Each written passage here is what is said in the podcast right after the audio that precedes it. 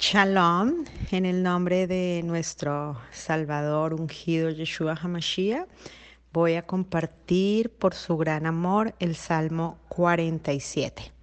Estamos en tiempos muy importantes. ¿Cuánto hubieran deseado Jeremías o Isaías o hasta el mismo Ezequiel que profetizó estos tiempos? Um, estar eh, viviéndolos para gloria y honra del Señor. Y es tan importante que los logremos comprender para disfrutar de la salvación y disfrutar de todo ese propósito que el Señor tuvo para ti y para mí. Eh, este salmo es un salmo muy revelador, muy, muy profundo y confío eh, lo comprendas desde, desde esa mente de Yeshua que está posada en ti. El salmo comienza diciendo, para el victorioso por los hijos de Coré. Recordemos que los hijos eh, de Coré no murieron con su padre. Eh, esto nos enseña que, que no existen y que la palabra cada vez nos está revelando más que no existen esas maldiciones generacionales. Los hijos de Coré no quisieron seguir el ejemplo de su padre, ¿ok? Y, y, gracias a la posición que ellos tuvieron, fueron diferentes. No transgredieron, ¿cierto? Eh, la verdad del Señor y trascendieron tanto que Dios permitió sean hoy nombrados en su palabra, en su escritura. Eso es muy lindo. Y aquí hay otro dato muy lindo, y es que Samuel, el profeta, el profeta, oh, es un profeta hermosísimo. Cuando lo lean en la palabra van a lograr ver todas las hermosuras de las acciones de Samuel es descendiente de esta gran familia Core. Vamos a comenzar. Versículo 1. Todos los pueblos. Aquí en esta frase nos revela la era mesiánica. Dicen los sabios que son todos los pueblos después de la guerra de God y Magot. Los invito a que la estudien. Es como literalmente dice la escritura, toda rodilla se doblará y toda lengua confesará que Yeshua HaMashiach es Hashem, es el Señor. Todos los pueblos también nos revela que hay dos grandes grupos, los de la diestra, ¿cierto? Que heredarán el reino de los cielos y esto va a ser en la primera resurrección y de la siniestra que tendrán gran retribución en el tiempo final, el juicio. También vale la pena que profundicen en ello. Y sigue así el versículo. Batan las palmas, hagan shofar a Elohim con voz de vida. ¿Y, qué, qué, es el shofar? Es un, es un sonido, es un sonar consecutivo es cuando mm, anuncian, ¿sí? El chofar se toca cuando anuncian algo. Entonces, ¿quién es aquí el chofar? Tú y yo, que somos los anunciadores de la venida de nuestro Salvador. Y ese sonido no tiene pausa. Eso es lo interesante, no tiene pausa. Versículo 2. Porque Hashem, el de arriba, no el de esta creación, es digno de ser temido, Rey grande, Rey que ha venido de menos a más sobre toda la tierra. Vamos a estudiar más profundo este versículo 2 porque tiene mucha revelación. Primero, nos está clarificando que al que adoramos no es una deidad de esta tierra sino que es el creador de todo, el que tiene dominio sobre todo. Segundo, nos dice que es de menos a más, porque como bien lo dice su palabra, Él se humilló a lo sumo despojándose de sus vestiduras reales para venir a la tierra por amor a nosotros. Y de este testimonio y de este hecho nos está enseñando cómo tiene que ser ¿sí? Humillándonos, humillándonos. Bueno, después de esto voy a explicar algo que es muy, muy importante para que este himno tome vida en nosotros y para comprender más la supremacía de Dios vamos a ahondar más. Debemos saber que hay un cielo y hay un espacio separado del cielo que se le llama el no cielo y en hebreo se le dice la eres. Entendamos el cielo como la eternidad, que es el reino de los cielos. Pero está la primera división y esa primera división es la Eresh, que es toda la región que no pertenece a la eternidad. Por favor, vamos a Génesis 1.25 para comprender lo que les acabo de decir. Allí dice que Dios hizo los seres vivientes de la tierra, o sea, la Eresh. Y después dice, y todo animal que se arrastra sobre la tierra, pero esta tierra es otra, porque en hebreo le vemos que se llama la Adama, que también es tierra, pero es otra tierra. En español no alcanzamos a ver la diferencia porque en español solamente me habla de tierra, pero no me diferencia, ¿cierto? Em, que se encuentra Dios hablando de dos tierras. ¿Cuáles? La Eres y la Adama. Vamos a Génesis 2.5 para comprender aún más lo que les estoy diciendo.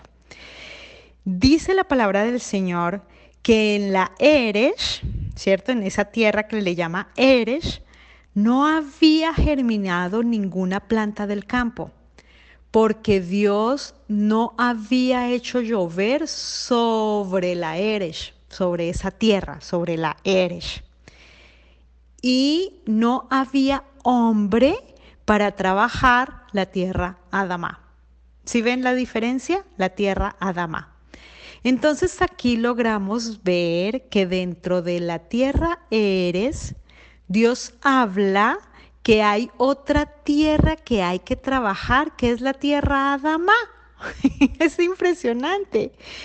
¿Y qué es la tierra Adama? ¿Cierto? Em, como el sinónimo de esa tierra fértil. Adama, literalmente, es sinónimo de tierra fértil, donde surge todo. ¿Ok? Ahora les invito que por favor vayamos a Génesis 2.9. Dice en hebreo que hizo germinar Hashem desde la tierra Adama todo árbol que fuese atractivo. Y dice que en medio de esa tierra Adama plantó el huerto. Y en ese huerto es donde está el árbol de la vida. ¿Ven? Y lo que nos dice su palabra es que el hombre solo podía alimentarse del fruto del árbol, ¿cierto? Que crecía en dónde? En el huerto. ¿Y dónde estaba el huerto? En la tierra Adama. Desde el hebreo vemos que el objetivo es que el hombre después de comer del fruto de ese árbol que estaba en la Adama, tenía que salir a expandir el huerto alrededor de esa dimensión, de la Adama y luego de la Adama, ¿cierto? Expandir, ¿cierto? Extender ese fruto a dónde? A la Eresh. ¿Cuál Eresh? o sea, a la otra tierra, que si lo logramos ver, se cumple lo que expuse al principio, que el reino se expande de menos a más, de menos a más. Dios delimita, Dios delimita, Dios pone el límite, planta el huerto y en ese huerto, ¿quién está? Él mismo, porque Él, ¿quién es? El árbol de la vida. Y su diseño es que se vaya expandiendo su fruto progresivamente.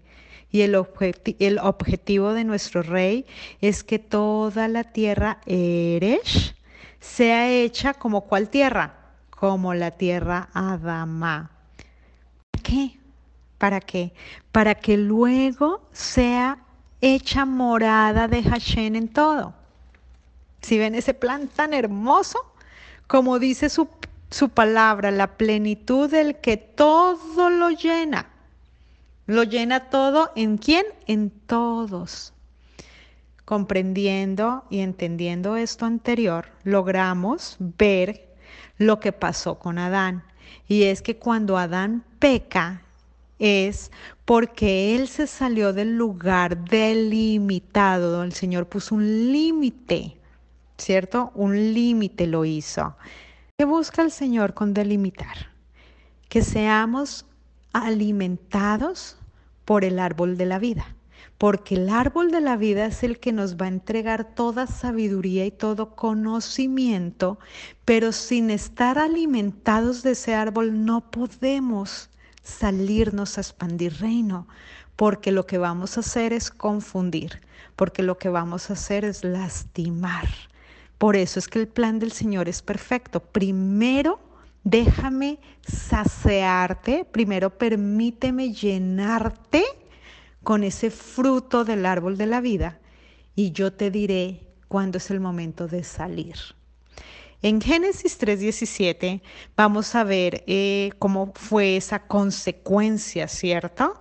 Porque dice así, como consecuencia le dijo, por cuanto escuchaste la voz de tu mujer y has comido del árbol que te he ordenado diciendo, no comerás será separada la dama por tu causa. En hebreo, esa palabra maldita que vemos ahí en el español, porque en español dice, no dice separada, en español dice maldita será la tierra, dice así, pero en hebreo dice será separada la dama. ¿Sí? Esa palabra maldita eh, no se visualiza así en hebreo, se visualiza como eh, es una palabra que, es diferente y dice excluir.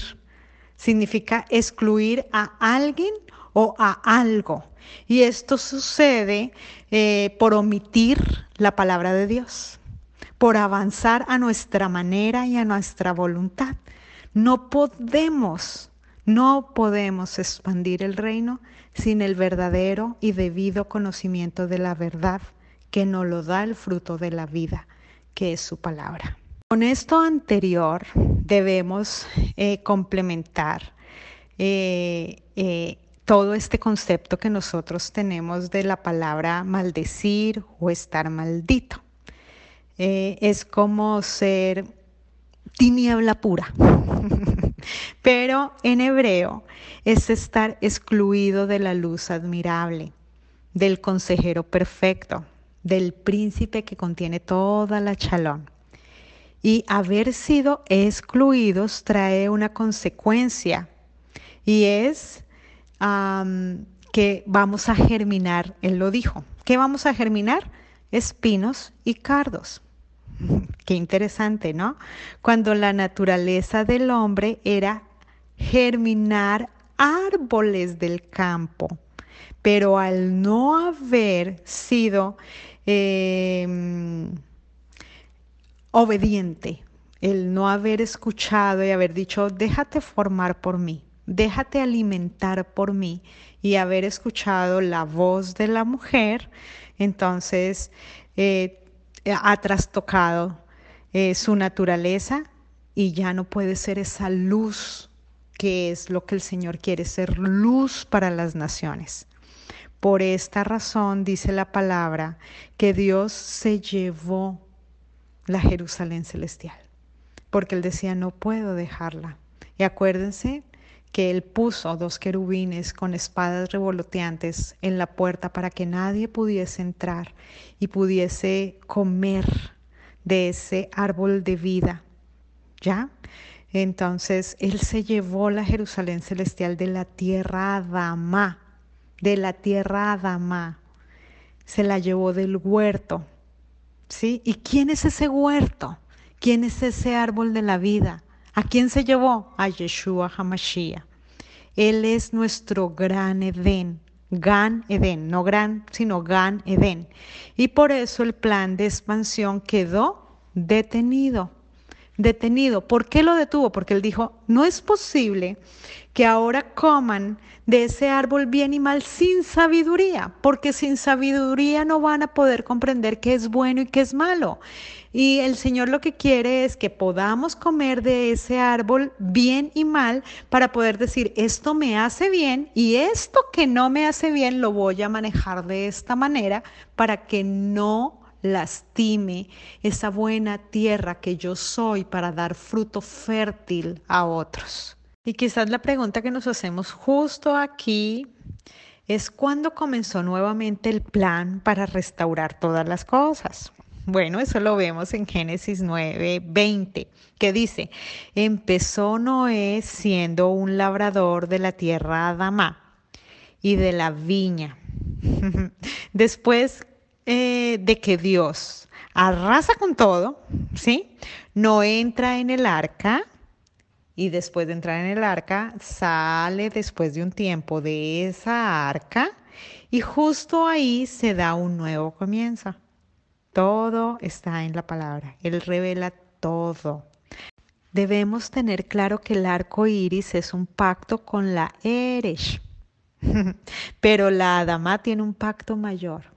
¿Quién es nuestro pacto? ¿Quién va a venir en gran, gloria gracias a que ya somos obedientes y va a volver para reinar juntamente con nosotros? Yeshua HaMashiach. Y vamos a ir ahora a comprender un poco más este tema de la Adama en Éxodo 3.5. Porque allí dice, no te acerques, si ves delimitado, quita tu calzado porque el lugar que pisas es Adama dice Adama Kodesh. ¿Qué es Adama Kodesh? Tierra Santa. Esto nos está enseñando que donde Dios ponga su pie, ¿cierto? Va a marcar un límite.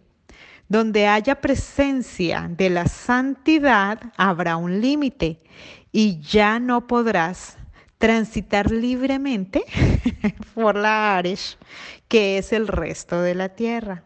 Él nos limita conclusión es que éramos nosotros, que éramos tierra seca. Y Dios nos transforma con su presencia.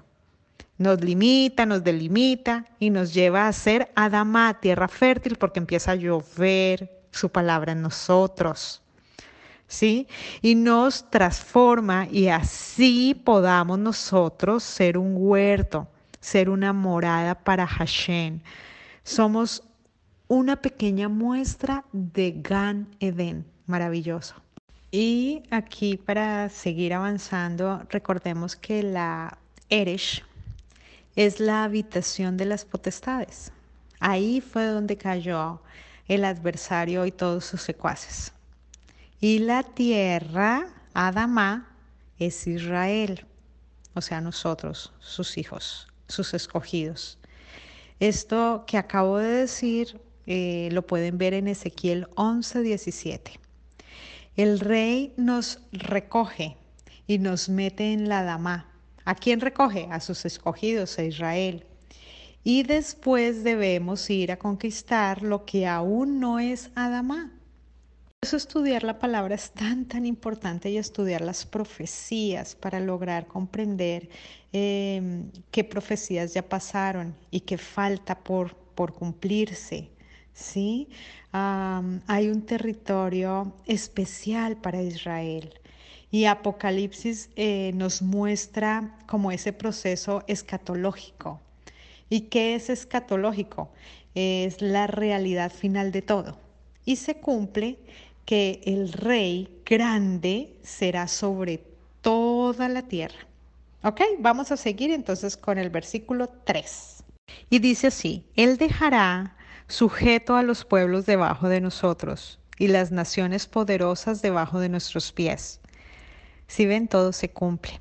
Versículo 4.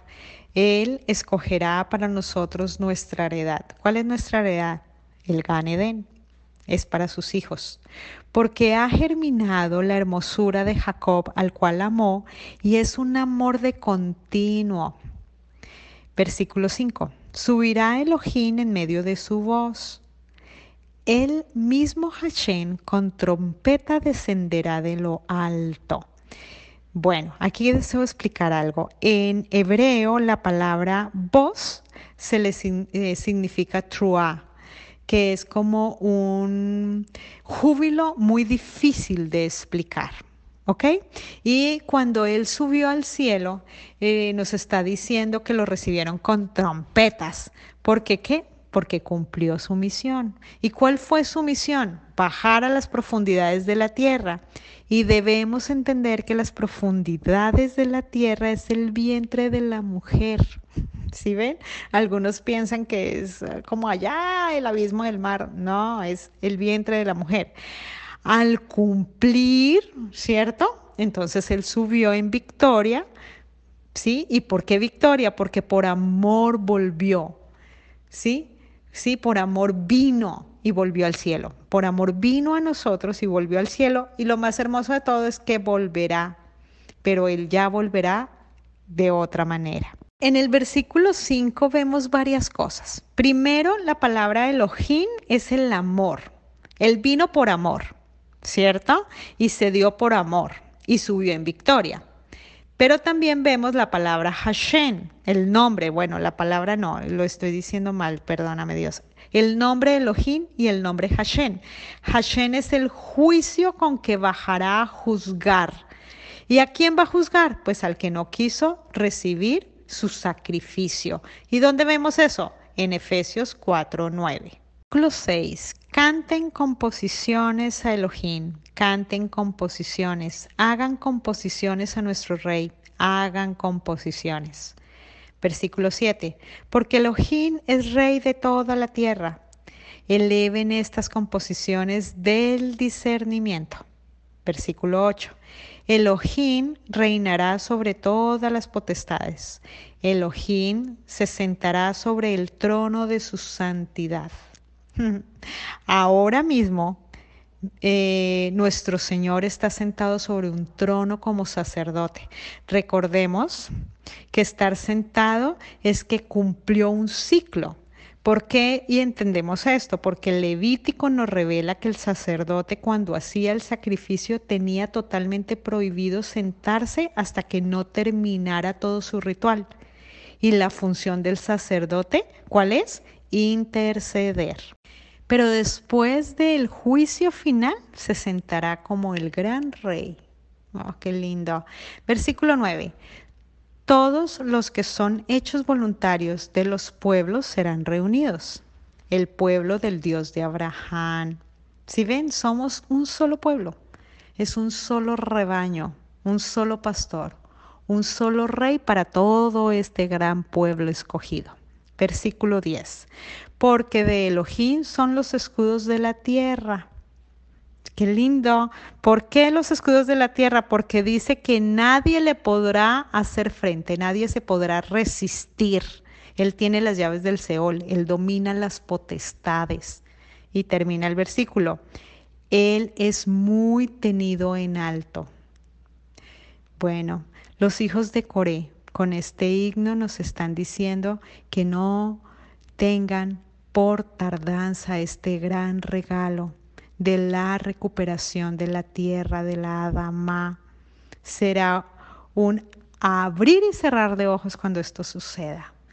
Benditos seamos todos aquellos que hacemos parte de la Adama. Shalom.